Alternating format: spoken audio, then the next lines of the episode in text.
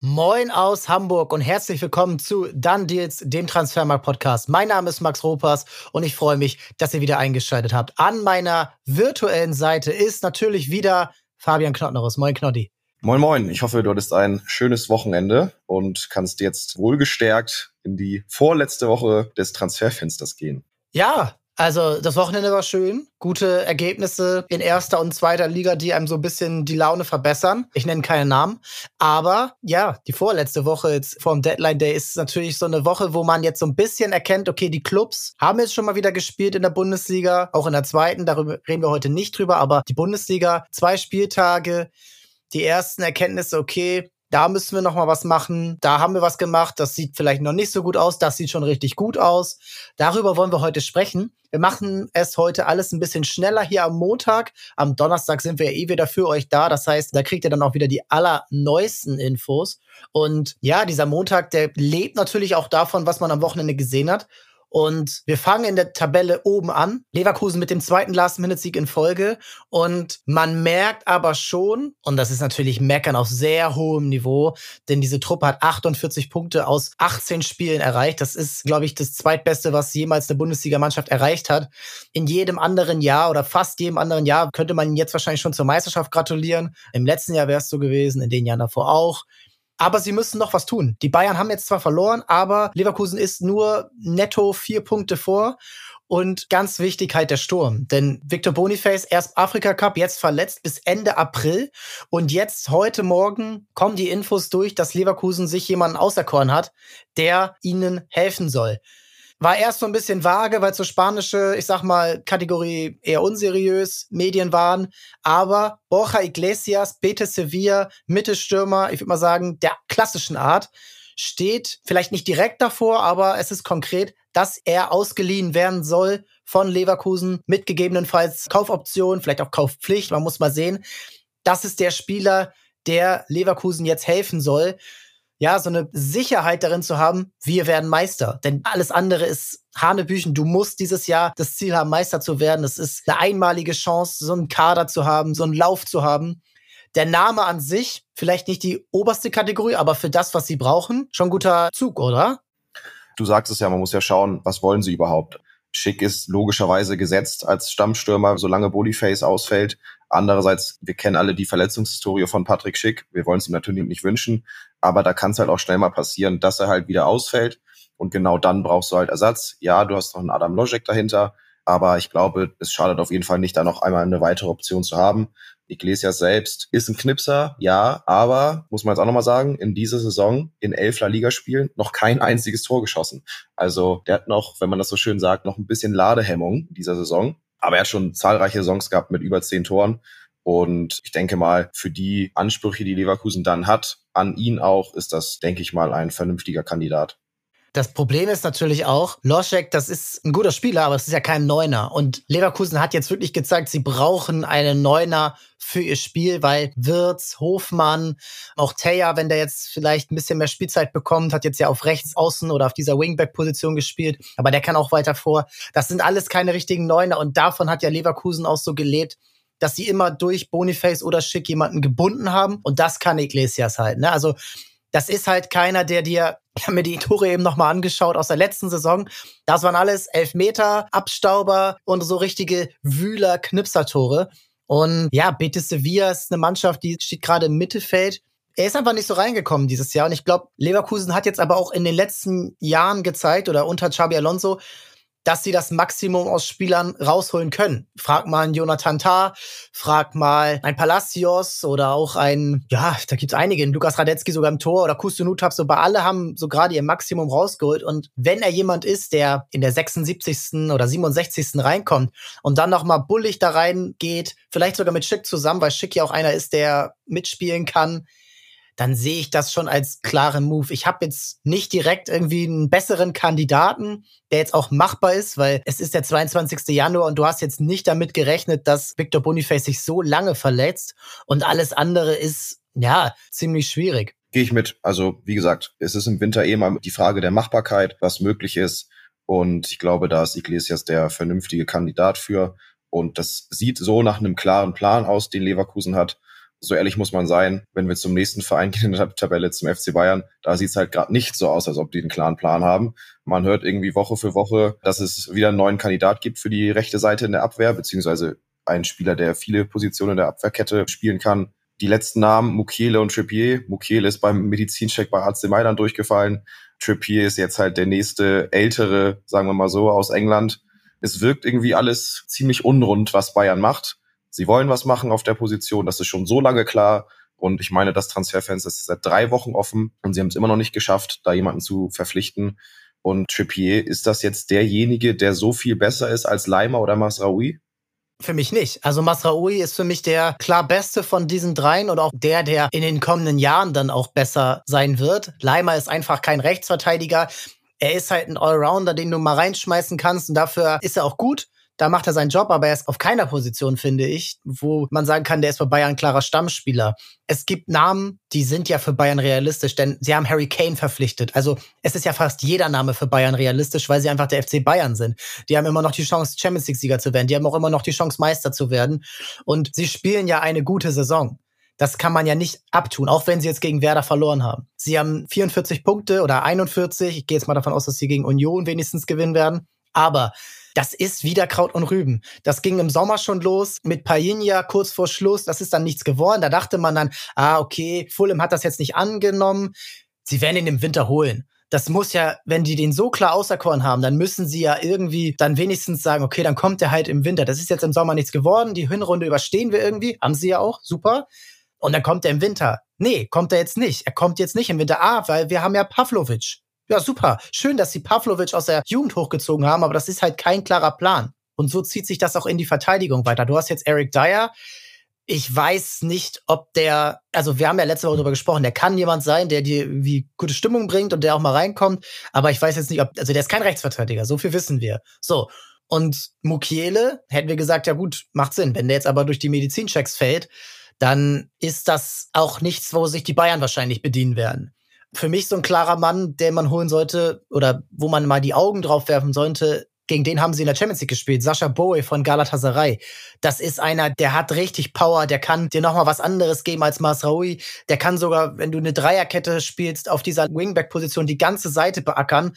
Was dann noch mal vielleicht so ein Leroy Sané davor noch mal was ganz anderes an Freiheiten geben könnte. Du hast aber jetzt so gefühlt eine Strategie von, wir gucken mal nach England, Wer war da in den letzten zehn Jahren in der Nationalmannschaft? Kai Walker war ja auch ein Kandidat im Sommer. Also das ist jetzt ja nicht von der Hand zu weisen. Der kommt nicht. Aber das wirkt so, Thomas Tuchel war da Trainer, der guckt so, ja, den finde ich gut. Das wirkt für mich nicht nach strategischem Scouting, wo ja auch nicht der Trainer für verantwortlich ist, sondern das Management, der Sportdirektor. Und du hast Christoph Freund verpflichtet als das Mastermind aus Salzburg. Davon merke ich gerade gar nichts. Also es tut mir leid. Ich merke da nichts von, was bei den Bayern irgendwie eine klare Handschrift hat. Und wenn da jetzt nicht bis nächste Woche Donnerstag was ordentliches passiert ist, dann muss man sagen, sie haben zwei Transferperioden, abgesehen mal von Harry Kane und Min Jae Kim, was gute Transfers sind, nicht gut durchgeführt, weil so die Needs im Kader einfach nicht erfüllt wurden.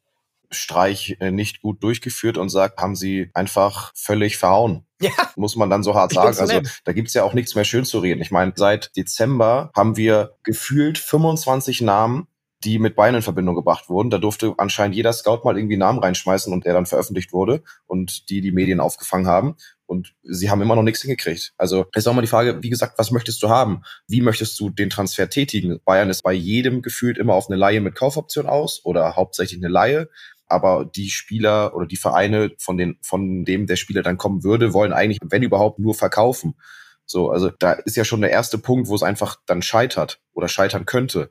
Deshalb so ein Bowie, ja, sehe ich auch. Aber der Plan von Bayern ist anscheinend nur, einen Spieler auszuleihen. Und dann ist auch Bowie nicht der richtige Kandidat, weil den musst du meiner Meinung nach, wenn dann, fest verpflichten, direkt. Aber das ist halt auch so, was machst du dann mit Masraoui und Co., weil auf lange Sicht ist Masraoui trotzdem, finde ich, ein guter Rechtsverteidiger.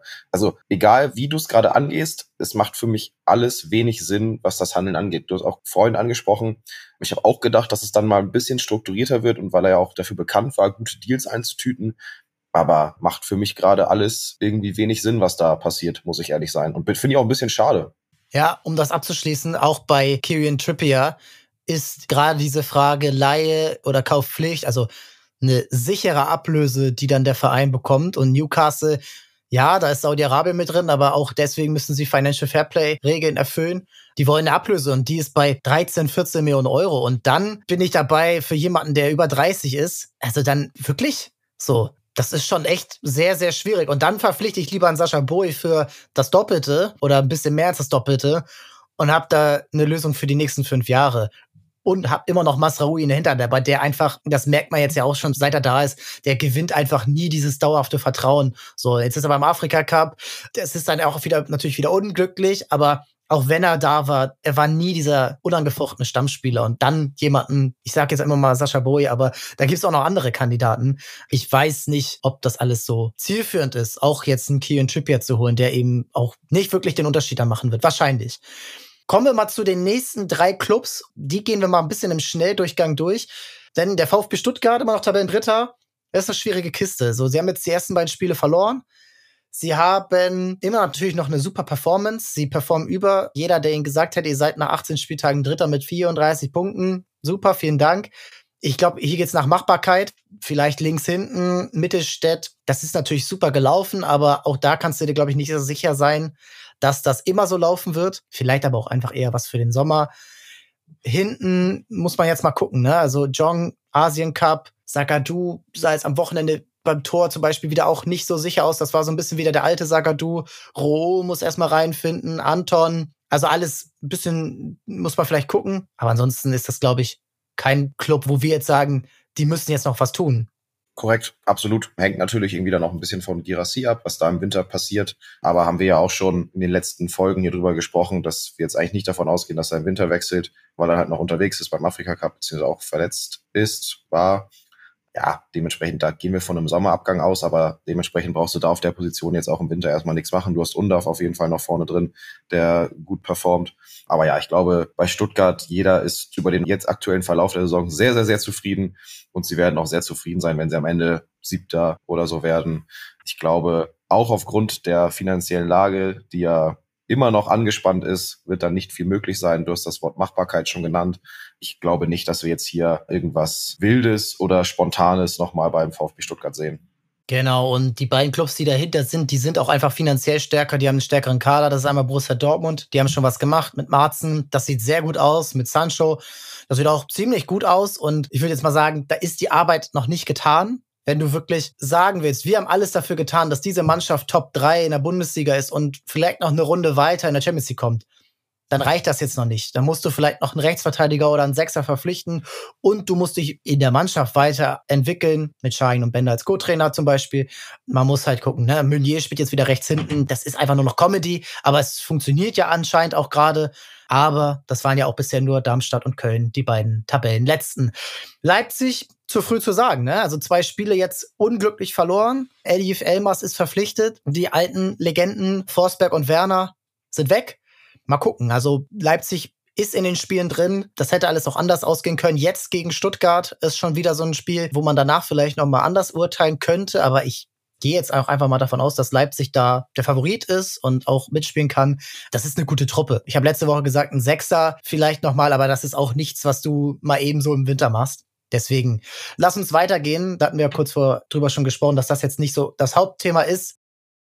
Der Club, der einfach Bock auf Transfers hat, der Bock hat, uns die Zahlen zu bringen, der Bock hat, da viel zu machen, viel zu probieren, viel zu verhandeln, auch sich Sachen aus dem Sommer nochmal aufzuwärmen. Und das ist Eintracht Frankfurt. Eintracht Frankfurt hat dusselig am Wochenende nur 2 zu 2 gegen Darmstadt gespielt und steht jetzt vor der Verpflichtung.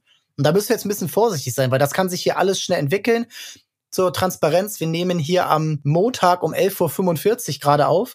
Hugo Itikike. Am Deadline Day hat er mich auf jeden Fall auch verfolgt im Sommer. Hugo steht vom Wechsel zu Eintracht. PSG, Ersatzspieler, war schon im Sommer eben in der Verhandlungsmasse mit drin bei Randall Colomuani ist dann nichts geworden, weil er nicht wollte, weil er wohl wirklich partout nicht zu Eintracht Frankfurt wollte. Jetzt scheint er zu wollen. Jetzt scheint er auch sogar dazu bereit zu sein, auf Gehalt zu verzichten. Dem Vernehmen nach verdient er gerade so sieben Millionen Euro brutto. Er würde nur noch drei bis vier Millionen bei Eintracht Frankfurt verdienen. Und jetzt, Knolli, nimm uns mal kurz mit. Was ist da gerade so die Lage und auch dann im Nachgang, was ist so deine Einschätzung zu diesem Transfer? Weil ich bin da skeptisch auf den ersten Blick. Sehr gerne. Ich bin der Mann für die Fakten kurz und präsentiere sie euch. Es geht um einen Leihtransfer mit Kaufoption, die um und bei 15 bis 18 Millionen Euro liegen soll wäre damit Rekordtransfer, wenn man mal Luka Jovic rausnimmt, quasi der ja aufgrund seines Abgangs zu Real Madrid dann nochmal teurer wurde. Aber der reine Wechsel jetzt wäre dann ein neuer Rekordtransfer für die SGE. Es wird noch um die Ablösesumme gepokert, die dann im Rahmen der Kaufpflicht gezahlt werden müsste. Die 15 bis 18 sind PSG zu wenig. Und du hast es eben gesagt, es kann sich jetzt schnell ändern, aber so eine Übereinkunft soll es dementsprechend jetzt noch nicht geben, weil sie sich in der Ablösesumme noch nicht einig sind. Aktuell, Ekitike hat acht Minuten gespielt für PSG in der aktuellen Saison. Also alles andere als im Saft und wahrscheinlich auch nicht mit gerade viel Selbstvertrauen ausgezeichnet.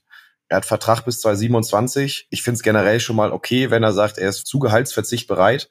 Nichtsdestotrotz, woher kommt denn jetzt sein Sinneswandel? Also warum wollte er im Sommer nicht aber jetzt unbedingt. Natürlich, wir beobachten das Ganze hier von außen und können natürlich nicht genau reinschauen, aber wenn ich mir jetzt nur diese Entwicklung anschaue und mir dann versuche, ein Bild zu machen vom Charakter des Spielers, ist das für mich auf jeden Fall schon wieder zweifelhaft, wie dieser Sinneswandel so schnell kommen kann und ob das genau der Spielertyp ist, beziehungsweise der Charakter, der in das Team von Eintracht Frankfurt passt. Weil generell haben sie sich eigentlich immer ausgezeichnet mit vernünftigen Charakteren. Wenn du jetzt den Luka Jovic-Abgang zum Beispiel anguckst, das war von vornherein klar und offen kommuniziert. Auch wenn der Kolomoani-Transfer jetzt mit viel Hickhack war und er sich da rausstreiken wollte und hat und hast du nicht gesehen, war es den Frankfurtern ja eigentlich schon klar, dass sie mit großer Wahrscheinlichkeit diesen Spieler nicht halten können. Auch wenn das Hickhack da natürlich super nervig war. Aber dir jetzt nochmal einen zu holen, der im Sommer nicht zu dir wollte, und du hast ja noch Kalajdzic jetzt ausgeliehen. Der sehr gut funktioniert. Der sehr gut ich. funktioniert. Eieiei, sieht das gut aus. Würde ich im Endeffekt, glaube ich, jetzt von Ikitike eher Abstand halten. Weil, wie gesagt, acht Minuten Spielzeit seit Sommer. Kein Tor, nix. Ja, der ist 21, der ist jung. Und ich habe eigentlich auch gedacht, dass der bei PSG vielleicht eine bisschen größere Rolle spielen könnte. Gut, die haben jetzt natürlich noch Kolo Muani und äh, Gonzalo Ramos verpflichtet, was natürlich nicht auch nicht gut für ihn war, keine Frage. Aber ich würde eher Abstand davon nehmen, bin ich ganz ehrlich. Also da habe ich ein ganz, ganz großes Fragezeichen dabei. Wie gesagt, größter Punkt ist bei mir der Punkt Charakter und da bin ich mir echt unsicher, woher dieser Sinneswandel kommt. Kannst du dir nochmal deine Meinung zu sagen, wie du das siehst? Also ich würde es eher lassen. Ich weiß auch nicht, ob du dir in diese, ich sag mal, eh schon durchgewürfelte Mannschaft, denn das ist eine ganz andere Mannschaft, die zum Beispiel jetzt 2022 die Europa League gewonnen hat. Da ist ja kaum noch einer da. Also da ist ein Trapp noch da und irgendwo laufen noch äh, Sebastian Rode und keine Ahnung, Jakic, der ist jetzt auch schon wieder weg. Sprechen wir gleich noch kurz zu. Also da ist ja kaum noch einer da von diesen alten Recken. Und das ist eh schon wirklich wild. Und das funktioniert. Also ja, du hast jetzt 2 zu 2 gegen Darmstadt gespielt, aber das sah auch da wieder lange gut aus. Du hast in Leipzig gewonnen, du bist noch in der Europa Conference League dabei. Du hast echt noch Tuchfühlung, fast sogar Richtung Champions League, wenn vielleicht sogar der fünfte Platz dieses Jahr reicht, weiß man ja noch nicht. Also, das ist eine Mannschaft, die gut funktioniert. Und die hat jetzt mit Kalajdzic genau den Spieler bekommen, den sie brauchen. Alles weitere würde ich auf den Sommer verschieben. Du musst jetzt nichts machen, finde ich. Du hast einen Mamouche, der dann wiederkommt. Du hast einen Shaibi, der dann wiederkommt. Du hast einen Nacho Ferri im Hintergrund. Ja, vielleicht findest du noch mal ein junges Talent, denn auch Frankfurt ist ja auch da wirklich immer wieder umtriebig und, und sucht. Und jetzt ist zum Beispiel auch ein Spieler, der immer noch genannt wird, ein Konrad Hader von äh, Nordsjelland, junges Talent. Du hast auch zum Beispiel noch ähm, die Möglichkeiten, Aurel Amendar zu verpflichten. Der ist jetzt ja Innenverteidiger, aber so das sind so Ergänzungen, die man vielleicht noch verstehen könnte jetzt so im Winter. Jetzt aber den teuersten Transfer deiner Vereinsgeschichte im Winter zu machen mit so einem, ich sag mal, Spieler mit Vorgeschichte jetzt schon in Frankfurt. Weiß ich nicht. Mir ist das so ein bisschen zu sehr auf Aktienhandeln, Managerspiel, so, oh ja, der hat Potenzial, den verpflichten wir, den können wir jetzt vielleicht günstig schießen und dann in zwei Jahren teuer verkaufen, aber du hast eigentlich schon genug Spieler von dieser Sorte und du kannst im Sommer noch mehr machen. Ich weiß nicht, ob du jetzt dein ganzes Kolomwani-Geld jetzt schon wieder komplett verplanen solltest. Meine Ansicht, ähm, also ähnlich mit deiner, ich würde es gerade nicht never change a winning team oder a running system ich finde, da sollte man jetzt so ein bisschen drauf achten, weil du ja auch merkst bei Frankfurt, es ist noch nicht alles sattelfest. Du hast auch in Darmstadt, wenn du 2-0 beim Abstiegskandidaten führst, hast du noch nicht diese Sicherheit. Also find doch erstmal die Sicherheit in dem System, was du dir gerade aufgebaut hast. Und da jetzt noch einen reinzuwerfen, der dann zum Beispiel einem Kalajdzic Spielzeit nimmt, weiß ich nicht. Lass uns weitermachen mit dem Konkurrenten der Eintracht um die europäischen Plätze und das ist der SC Freiburg. Und der SC Freiburg hat einen offiziellen Transfer zu verkünden. Attila Schalay, seit äh, Sonntag fix ist das, kommt per Laie von Hoffenheim, dort nicht glücklich geworden, nachdem er erst im Sommer dorthin gewechselt ist für 14 Millionen Euro. Jetzt zu Freiburg, da der Ersatz für Philipp Lien hat, der jetzt erstmal verletzt ist. Ich finde, das ist ein guter Duell. So, und ich kann mir richtig gut vorstellen, dass der da funktioniert. Klarer Auftrag, klare Rolle neben Matthias Ginter. Was ist deine Einschätzung? Absolut. Natürlich, beim Hoffenheim hat er nicht viel gespielt, muss man sagen. Hoffenheim ist jetzt ja auch eigentlich nicht so bekannt dafür, Spieler teuer zu kaufen und dann so gar nicht auf die zu setzen. Jetzt bei Jalai war es so halb der Fall ist irgendwie nicht an Brooks und Co. vorbeigekommen, was ich auch ein bisschen komisch finde, aber generell das Potenzial hat er auf jeden Fall. Junger Innenverteidiger hat bei Fenerbahce eine sehr, sehr gute Rolle gespielt, war sehr, sehr stark. Auch mit den Ungarn dann bei der EM-Qualifikation zum Beispiel in der Nations League sehr gute Leistung gezeigt. Er soll mehr Spielpraxis bekommen.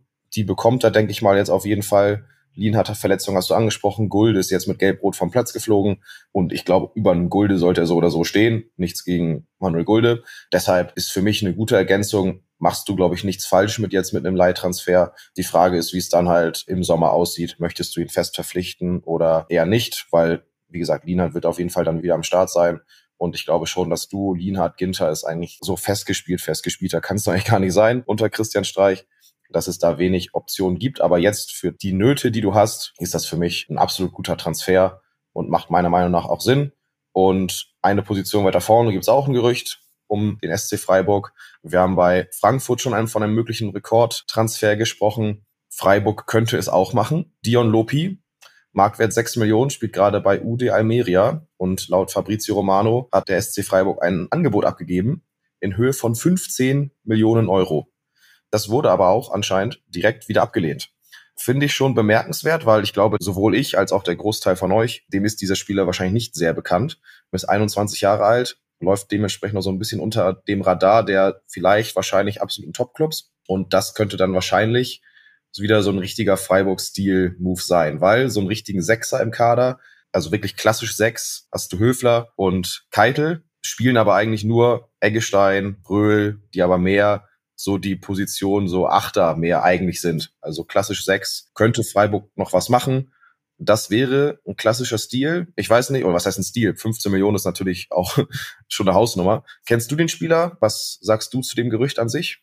Also vor dem Gerücht habe ich mich jetzt noch nicht so viel mit dem Kader von UD Almeria, der absolut schlechtesten Mannschaft der La Liga, beschäftigt. Da bin ich ehrlich. Aber jetzt, sag mal, heute Morgen habe ich ihn mir angeschaut. Sie haben ja auch gestern ein Spiel gehabt bei Real Madrid, wo sie theoretisch hätten gewinnen können oder sollen. Da hatte der VR ein bisschen was dagegen. Und der Kerl, der hat schon wirklich was Besonderes. Ich finde, das ist jetzt nur meine Wahrnehmung gewesen, aber ich finde, wenn du Almeria dir dann so ein bisschen angeguckt hast, dann zieht der schon die Aufmerksamkeit auf dich. Also der ist schon eine Erscheinung, der ist bullig, der kann in den Zweikampf gehen, der kann auch so ein bisschen in den Aktionen, die ich mir jetzt angeschaut habe, da ist natürlich dann auch mal ein bisschen das Beste vom Besten dabei. Klar. Aber das kann einer sein und das finde ich sieht man schon relativ schnell. Das hat Freiburg so nicht einen, der einerseits eben diese absolute körperliche Überlegenheit mitbringen kann, aber der kann auch Pässe spielen, der kann auch nach vorne denken. Das ist jetzt ja, so ein Typ, dieses Wort nervt mich, aber es ist nun mal so, ist eine Holding Six. So, und das ist gerade mit Merlin Röhl, der für mich die Entdeckung der Saison ist bei Freiburg, der immer mehr zeigt, das ist ein Spieler, der richtig, richtig viel Potenzial hat, der noch viel besser werden kann gerade mit seiner Körpergröße, mit seinem Drive nach vorne, erinnert der mich so ein bisschen an den frühen Michael Ballack so. Und dahinter den Spieler jetzt zu haben, Lopi, das wäre super. Das wäre eine super Doppelsechs, so die mal anders ist, so ja, die jetzt nicht so klassisch der eine links, der andere rechts und dann gucken wir mal, sondern halt mal so ein bisschen variieren kann. Und wenn du dann noch Spieler davor hast, wie ein Grifo, wie ein Dorn oder wie jetzt auch, wenn er jetzt kommt, Muslia, das sind halt Spieler, die dann davor sich richtig ausleben können, die in diesem Freiburger System, was sehr auf Sicherheit beruht ist, wo die Viererkette eigentlich immer verlässlich ist. Du hast einen Günther links, du hast einen Ginter in der Mitte, du hast jetzt einen Schalai dabei. Das ist alles, alles stabil und davor kann dann Fußball gespielt werden, ja. Und ich würde mich richtig darüber freuen. Und wenn Freiburg mal aufs Ganze geht und sagt, ja, hier 15 Millionen, vielleicht noch ein bisschen mehr, dann haben die ja schon einen Plan. Das ist ja nicht das Typische, was Freiburg macht. So, das ist eher ein Wolfsburg-Transfer vielleicht gewesen vor ein paar Jahren. Und das von Freiburg, Da glaube ich schon, dass das was ist, was die sich gut überlegen und wo sie auch erkennen, okay, wir sind eben jetzt so, wie wir sind. Wir sind immer Siebter, wir sind immer Sechster. Besser wird's nicht, vielleicht.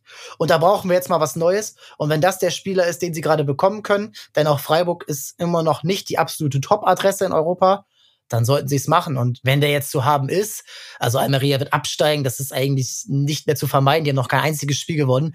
Und wenn die den jetzt gerade teuer veräußern können, dann sollten sie es ja auch machen. So, und da kann ich mir dann vorstellen, dass das jetzt noch ein heißes Thema wird und dass der auch vielleicht nicht eine Soforthilfe ist, vielleicht jetzt nicht sofort den Stammplatz hat, vielleicht kriegt dann Höfler noch seine Minuten, ne, oder ein Eckestein, einfach durch die Erfahrung und dass der auch erstmal das Freiburger System lernen muss. Aber auf lange Sicht sehe ich das sehr, sehr gerne, dass Freiburg so einen Transfer tätigt würde mich schon freuen, denn Freiburg hat einen Plan und nicht jedes Team hat einen Plan und da kommen wir zum nächsten Club und das ist die TSG Hoffenheim. Also, wir haben die Laie jetzt angesprochen von Schalai. Das ist für mich das perfekte Beispiel an Planlosigkeit. Du verpflichtest für 14 Millionen Euro im Sommer einen Innenverteidiger, der sich dann hinter einer durchschnittlichen Innenverteidigung, die du eh schon hattest, ne, du hattest da einen Vogt, du hattest da einen Akpo Buma, du hast da einen Kabak, du hast da irgendwie jeden seit Jahren rumfliegen und so ein Spieler, der so dein Königstransfer ist, der kriegt gar keine Minuten. Du musst ihm doch mal ein bisschen Vertrauen geben. Und jetzt verleihst du ihn an Hoffenheim und ich sehe, wie du auch, das ist richtig stark und der wird da funktionieren. So, Hoffenheims Problem sind andere. Sie wollen sie lösen mit einer Leihe von Jurasek. Das ist jetzt auch offiziell. Linksverteidiger aus Tschechien. Von Benfica ist er jetzt gekommen. Dort ist er im Sommer verpflichtet worden für 14 Millionen Euro und ist komplett gefloppt. Also unser lieber Kollege Marcel, Portugiese, Benfica-Fan, kennt sich ganz gut da aus. Der sagt, ja, also bin froh, dass der eine Lösung gefunden hat für seine Karriere, weil das war bei uns gar nichts. Und dass der jetzt auf links hinten die Lösung ist bei Hoffenheim, Weiß ich auch nicht. Dann ein Justwan im Sommer verpflichtet, den verleihst du jetzt zu Darmstadt, da kommt er sofort wieder durch ich weiß nicht, Hoffenheim, ah, es ist wieder Mittelfeld, es ist wieder, irgendwer kommt da rein, irgendwer geht da raus, so Anton Stach, geiler Spieler, funktioniert ganz gut, ich weiß nicht, was der da macht. Kevin Vogt ist jetzt verliehen an Hoffenheim. Hoffenheim wird auch noch zwei, drei Transfers tätigen bis zum Deadline Day am nächsten Donnerstag, da wette ich mit dir drauf, weil das so typisch ist und ich weiß es nicht. Also ich sehe bei Hoffenheim keinerlei Chance auf Europa und ich sehe keinerlei Chance, dass sie absteigen. Das bleibt so, wie es ist ja, die Saison riecht nach, um die goldene Ananas zu spielen, so um den Dreh. Also viel mehr wird's eigentlich nicht. Ich find's irgendwie schade, weil generell die Transfers, die Hoffenheim tätigt, die sind ja cool. Sie holen oft interessante Spieler, die jetzt vielleicht noch nicht so ganz auf dem Radar waren, holen junge Talente, aber dann wissen sie gefühlt nichts mit diesen neuen Spielern anzufangen. Du hast den Schalai genannt, der gar keine Chance hatte. Ein Soki, auch in Verteidiger, ist auch ein gutes Beispiel, den haben sie auch verpflichtet der spielt auch mal, dann aber mal wieder auch gar nicht. Juracek bin ich jetzt wirklich gespannt. Das ist zumindest einer, der ist jetzt nicht im Hype und kommt zu Hoffenheim, sondern der ist gerade in der Downphase und möchte jetzt halt wieder hoch.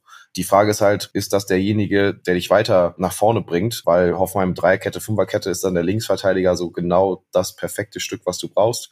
Ich finde so ein Robert Sko zum Beispiel, finde ich eigentlich einen super interessanten und spannenden Spieler. Und gefühlt immer, wenn man Hoffenheim mal sich anschaut, hat man das Gefühl, dass der eigentlich auch einer der besten Spieler ist. Und dann ist er auf einmal wieder drei Wochen raus. So, also generell, was du mit dem Kader, den du zur Verfügung hast, machst, finde ich schwach. Und es zeigt ja auch die Spieler, die dann von Hoffenheim weggehen, die funktionieren eigentlich auch in der Regel überall. Und ich glaube, das Problem sind nicht die Transfers, die getätigt werden, sondern wie dann halt mit den neuen Spielern umgegangen wird.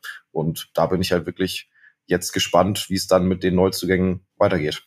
Ja, also ich wäre auch dafür, dass jeder Verein irgendwie bei Hoffenheim sich so einen Spieler picken darf, so und den dann bestmöglich einsetzen. Also da kannst du ewig durchgehen. So Marius Bülter bin ich eigentlich immer ein großer Fan von gewesen. Also ein Spieler, der irgendwie so clever ist, so Thomas Müller leid immer eine Lösung findet, bei Schalke so super wichtig war in der zweiten Liga, auch in der ersten Liga einer der besseren. So und der versauert da jetzt auf dieser Linksverteidigerposition, die andere besser können. So und wahrscheinlich kann die auch Juraschek besser.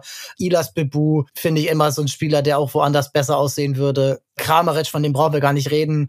Es ist einfach immer wieder witzig, was da alles so abgeht. Ja, dann machen wir mal weiter und gehe ganz kurz nach Heidenheim, da einfach nur, nur nach Machbarkeit, nichts Wildes. Die sind im Soll, die haben 22 Punkte. Ich glaube, die brauchen noch so 12, dann sind sie sicher durch. Und dann können die die Party ihres Lebens feiern, ein Jahr nachdem sie eh schon ihre Party ihres Lebens gefeiert haben mit dem Aufstieg. Also, Beste bleibt, das ist das Allerwichtigste. Und dann guckt man im Sommer da. Und dann Augsburg, ja, Christian Jakic verpflichtet. für mich typisch Augsburg, oder? Sechser, gegen den Ball, arbeiten, das Spiel des Gegners zerstören. Ja, Laie plus Kaufoption 5 Millionen Euro. Der FCA schätzt so seinen Einsatz, seine Mentalität, ja, genau das. Bei Frankfurt hat er kaum Minuten gesehen. Natürlich, wenn dann Skiri kommt, wenn dann Larsson kommt, wenn da noch ein Rode manchmal mit dabei war, oder der war dann auch verletzt, aber auch dann hat er ja nicht wirklich irgendwie was gesehen. Keine Leihgebühr fällig und er möchte halt zur EM. Ich finde, das kann Augsburg noch mal so ein bisschen wie sage ich das, erweitern, also so ein bisschen nochmal, denen noch ein bisschen mehr geben, eine Option mehr, um in den Spielen selber besser zu sein. Aber es ist halt auch kein Move, der irgendwie groß Risiko hat, ne? Absolut. Also ich denke mal, damit machst du überhaupt nichts falsch, weil ein Jakic die Europa League-Saison zum Beispiel, die Frankfurt hatte, da war ein super wichtiger Bestandteil. Ja, Augsburg schätzt seinen hohen Einsatz, die, die Mentalität, aber ich finde auch mit bei ist das einer, der dem Spiel nochmal viel geben kann ja, typischer Augsburg-Transfer auf jeden Fall. Irgendwie ist Augsburg ja auch immer so eine Mannschaft, die im Winter im Verhältnis zu anderen Teams relativ viel macht. Wenn man jetzt sich den letzten Winter anschaut, da waren es auf einmal gefühlt sieben Neuzugänge, die aber auch zum Großteil dann funktioniert haben und den Klassenhalt beschert haben. Jetzt sieht's von der Grundvoraussetzung her besser aus. Jakic ist jetzt der Erste, dementsprechend gibt's halt auch nicht viel was unbedingt gemacht werden muss. Die Truppe funktioniert. Äh, da gibt es Teams, die deutlich mehr Probleme haben. Deshalb kann man, glaube ich, kurz und knapp abhaken. Für alle Seiten ein guter Transfer. Vor allem, es wird halt keine Leihgebühr fällig, wenn er immer auf dem Platz steht. Das ist ja auch der Wunsch von allen. Deshalb Win-Win-Win-Situation kann man dementsprechend so kurz abhaken, denke ich mal. Ich würde ganz kurz noch bei Augsburg sagen, dass vielleicht da noch der ein oder andere der auch im Sommer gekommen ist, vielleicht noch mal eine Laie jetzt bekommt. Also ich guck da so auf einen Tim Breithaupt zum Beispiel. Vielleicht kriegt er noch mal eine Laie, so wie jetzt ein Okugawa, der zum HSV gegangen ist. Das könnte, finde ich, noch mal so was sein, wo man drauf schauen könnte. Aber es wird jetzt nicht sein, was Augsburg irgendwie hart schwächen wird. So Patrick Pfeiffer ist noch ein anderer Kandidat, wo es ja auch einige Gerüchte gibt. Da nochmal, falls ihr so ein bisschen vorausschauend agieren wollt, ihr Hörer da draußen im Ende der Transferphase, das sind so Namen, wo man nochmal drauf schauen könnte. Ja, lass uns weitermachen. Wolfsburg, also ich habe dir vorher geschrieben, ich habe keine Ahnung. So, ich habe keine Ahnung, was dieser Verein machen will, soll. Wir haben ja schon darüber gesprochen äh, beim Halbjahreszeugnis, Transfers gut, Ausführung schlecht passt, denke ich mal, ähnlich wie Hoffenheim. Nur, dass man bei Wolfsburg sagen muss, die machen im Zweifelsfall noch immer verrücktere Sachen und da weiß man gar nicht, was irgendwie jetzt passiert. So ein Lovro Maillet kam irgendwie aus dem Nix und war auch einmal da. Keine Ahnung, das ist gefühlt so nach Laune heraus, dass sie sagen, ja, wir können vielleicht noch mal einen brauchen, jetzt geben wir noch mal 20 Millionen aus, machen wir. So, also ich glaube, das kann da auch noch mal so sein, dass wir am Deadline Day vielleicht noch mal einen Transfer sehen, Jetzt gerade gibt es auch in der Gerüchte jetzt nicht wirklich viel, wo man sagt, da ist es konkret oder da gibt es bestimmte Namen, wo, man sagt, okay, die sollte man jetzt auf jeden Fall im Auge behalten. Du hast es schon gesagt, keine Ahnung, fasst es eigentlich perfekt zusammen, auch wenn es vielleicht jetzt ein bisschen lapidar klingt, aber ich glaube, es passiert noch was, aber auch ich kann jetzt nicht sagen, wo genau, weil der Kader hat eigentlich genug Qualität, um woanders zu stehen. Anscheinend liegt es so ein bisschen an der Zusammensetzung, wie dann auch gespielt wird wenn man sieht, so ein Maxi Arnold ist da so halb in der Degradierung, aber kommt dann auch so halb wieder zurück. Also man ist sich da auf vielen Positionen irgendwie nicht so richtig einig, was man jetzt mit den Spielern machen möchte. Ja, also wie gesagt, ich glaube, da passiert noch was, aber was man da jetzt zu sagen könnte, ist wirklich mehr als in die Glaskugel schauen. Wissen vielleicht die Verantwortlichen selbst noch nicht. Und das passiert nach dem nächsten Wochenende, wenn da vielleicht nochmal irgendwie was passieren könnte. Ja, also Maxence Lecroix war äh, so ein Abgangskandidat. Da meinte dann Kovac, dass er erstmal Ersatz braucht, aber eigentlich brauchst du eh immer Ersatz für Lacroix, weil er ständig rote Karten bekommt. Aber gut, das ist deren Entscheidung. Also jetzt mal im Ernst würde ich sagen, wenn da was möglich ist bei ihm und du ihn gut veräußern kannst und einen günstigen Nachfolgekandidat bekommst, dann würde ich es machen. Aber ja, Wolfsburg muss schauen, dass sie sportlich alles auf die Reihe bekommen. Und da sind nicht die Transfers der Spieler die Frage, sondern eher auf der Trainerbank, weil du kannst nicht als Wolfsburg mit diesem Kader hinter Heidenheim und Augsburg herumtanzen. Borussia Mönchengladbach tanzt auch im Mittelfeld herum. Da ist eigentlich nicht so viel, außer das Gerücht, dass Joe Skelly, der Rechtsverteidiger, zu Newcastle wechselt. Und das kann aber eigentlich nur passieren, wenn Kieran Trippier zu den Bayern wechselt. Und dann aber eigentlich auch nur, wie wir es vorhin gesagt haben, wenn da eine Ablöse fließt, weil ähm, Newcastle Financial Fairplay Regeln erfüllen muss. Und das müssen alle bis auf Man City und PSG. Deswegen müssen wir da halt auch nochmal drauf achten kann ich mir jetzt aber auch nicht vorstellen, dass Gladbach da einen Schnellschuss macht. Der hat gerade seinen Vertrag verlängert bis 2027. haken wir ab. Gladbach sollte so ein bisschen in die Spur kommen. Es sieht ja nicht alles schlecht aus, auch wenn die Tabelle nicht so schön ist, aber es sind ja gute Momente dabei. Zum Beispiel, wenn wir auch von guten Momenten sprechen, müssen wir auch von Werder sprechen. Nach dem Sieg bei den Bayern auch noch Transfers verkündet. Malatini, Innenverteidiger, junges Talent aus Argentinien. Ja, ich glaube, das ist die Position, wo Werder Bremen wirklich ein bisschen was Neues braucht auf Dauer. Und gerade wenn du jetzt eben diesen Sieg bei den Bayern hast und jetzt auch guten Abstand zu den Abstiegsplätzen hast, finde ich, sieht so ein Talentetransfer nochmal wieder ganz anders aus, als wenn du jetzt 18. bist und dein einziger Move ist, ja, wir holen jetzt irgendeinen aus Argentinien, den keiner kennt, der erstmal ein halbes Jahr Eingewöhnung braucht. Ist dann was ganz anderes, ne? Absolut. Also wenn du dir anschaust, 90 plus 3 Ausgleich in Bochum und gewinnst in München, das sind vier Punkte es hätten auch null sein können oder normalerweise bis zur Nachspielzeit hätten alle gedacht, okay, Bremen startet mit null Punkten aus den ersten beiden Spielen in das neue Jahr. Dann hättest du in Anführungsstrichen ein paar Punkte weniger Vorsprung auf den ersten Abstiegsplatz. Und dann wäre halt die Frage, ist dann, wie du gesagt hast, ist dann dieser Malatini-Transfer von einem als, als junger Argentinier, der halt auch die Liga nicht kennt, der sich erstmal super dran gewöhnen muss, genau das, was du brauchst. Jetzt, wie gesagt, mit der Anzahl an Vorsprung, was die Punkte angeht, ist es okay. Ich glaube, auch da Bremen, die werden noch zwei, drei Siege brauchen und dann wird es wahrscheinlich auch schon mit dem Klassenhalt reichen. Deshalb ist es okay. Aber auch da logisch, finanziell, die sind so gebeutelt, da wird es keine großen Luftsprünge geben. Es gibt noch ein Gerücht, äh, Kaishu Sano, ein Japaner, ist aktuell beim Asien Cup, ist nur einer von fünf Japanern, die auch noch in Japan spielen, die jetzt für die Nationalmannschaft nominiert wurden, hat eine Million Marktwert. Auch da, also ich persönlich vorher den Spieler noch nicht wirklich auf dem Radar gehabt. Dass Bremen auf der 6 was machen möchte, war im Sommer schon so, ist, glaube ich, immer noch so eine Problemstelle. Für mich ist eigentlich noch mehr eine Problemstelle, so offensive Flügel, nichts gegen Leonardo Bittencourt, aber ist für mich auch nicht mehr das Wahre. Da wäre für mich nochmal ein Spieler vom Format so Tempo, Tempo-Dribblings, Spielwitz. Das würde ich gerne nochmal bei Bremen sehen. Aber da muss man auch ehrlich zu sich selber sein. Ich glaube, da ist halt auch echt nicht viel möglich. Malatini geholt ist vollkommen in Ordnung in der jetzigen Situation mit den vier Punkten mehr auf dem Konto. Sano bin ich gespannt. Kann ich jetzt so noch nicht wirklich beurteilen, ob das jetzt genau derjenige ist. Aber wenn man sich die japanische Nationalmannschaft anguckt, wo er auch ein Teil von ist, die ja gut performt, kann das auf jeden Fall bei der möglichen geringen Ablöse ein Transfer sein mit wenig Risiko. Und dann würde es auch Sinn machen. Aber wie gesagt, meiner Meinung nach brauchst du eigentlich eher noch einen offensiven Flügelspieler. Gröll war einmal kurz ein Thema aber da gibt es sonst auch nicht viel mehr aktuell. Es ist schwierig. Man muss halt auch sehen, dass Werder auch die Spieler, die sich dann verpflichtet, auch erstmal einsetzen muss. Und da haben sie sich manchmal so ein bisschen schwer getan, in den letzten Wochen und Monaten auch dann wirklich den neuen Spielern das Vertrauen zu geben. Das kommt jetzt. Auch so ein Jinma, der richtig gut reinkommt. Seine Lünen kriegt auch jetzt mehr Einsatzzeiten. Und ähm, wenn da jetzt noch mehr Transfers kommen und gerade auch dann auf so Positionen, wo eher die Alten gespielt haben, also Innenverteidiger und Sechser, so Groß, Velkovic, Friedel, dann macht das für mich so ein bisschen den Eindruck, als hätten sie verstanden, dass sie da was handeln müssen. Und dann was Kreatives, was Günstiges, finde ich voll in Ordnung. Und ja, Japaner aktuell würde ich mein Geld draus setzen, weil das ist einfach eine Mannschaft, die mittlerweile mit fast jeder Nationalmannschaft weltweit mithalten kann. Also, das ist einfach wirklich richtig stark. Lass uns das hier ganz fix durchziehen, denn wir haben noch ein paar Clubs.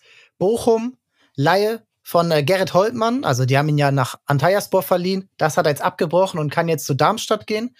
Da kommen wir gleich zu. Dann Köln lassen wir mal raus heute, denn die können nichts mehr machen.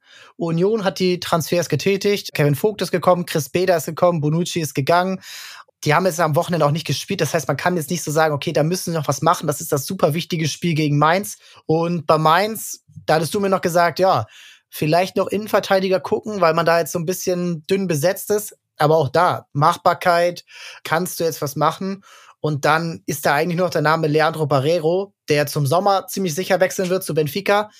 Im Winter kann ich mir das jetzt nicht mehr vorstellen, dass sie da das Risiko eingehen. Nein, nein, nein. Das wäre meiner Meinung nach auch, sage ich mal so offen, wirklich dumm, das dann zu machen äh, auf den letzten Metern. Wenn sie es gemacht hätten, dann denke ich mal direkt zu Beginn der Transferperiode, um dann noch genug Zeit zu haben. Jetzt steht es meiner Meinung nach nicht zur Debatte. Wäre dumm, wird aber auch nicht passieren. Vertrag läuft aus. Sie würden jetzt vielleicht noch dann halt eine kleine Ablöse bekommen. Aber wie gesagt, da das Thema jetzt noch nicht durch ist, werden sie es jetzt auch nicht mehr machen. Genau. Und dann kommen wir ganz kurz noch zum SV Darmstadt 98.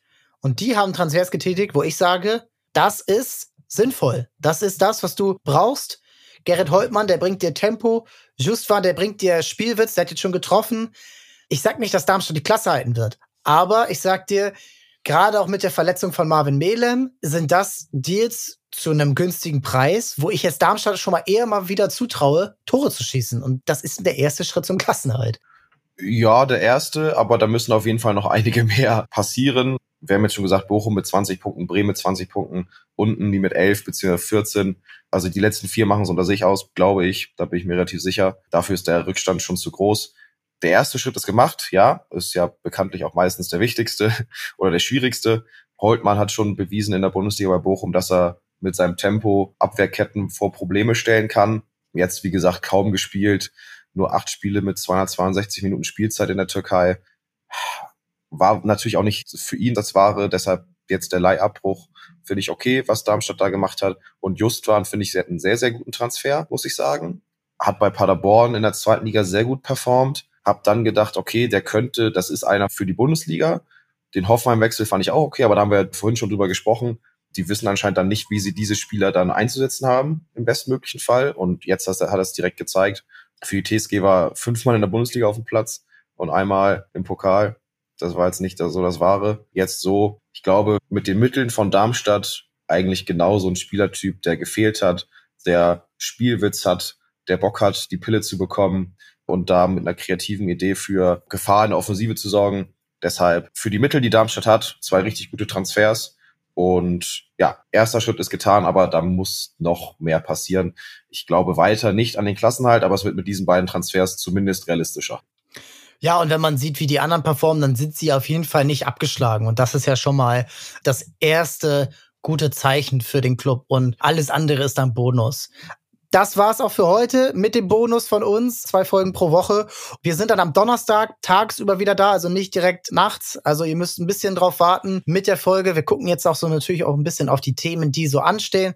Aber am Donnerstag dann wieder mit den gewohnten Rubriken Transfer der Woche, Pick His Club, Kala-Check, eure Fragen natürlich, die werden wir auch wieder stellen. Also schreibt sie schon mal bei Spotify, bei Instagram, wird das auch noch kommen oder schreibt uns auf unseren Social Media Kanälen. Vielen Dank und dann heißt es bis Donnerstag. Ciao, ciao. Ciao, ciao. Schönen Wochenstart euch.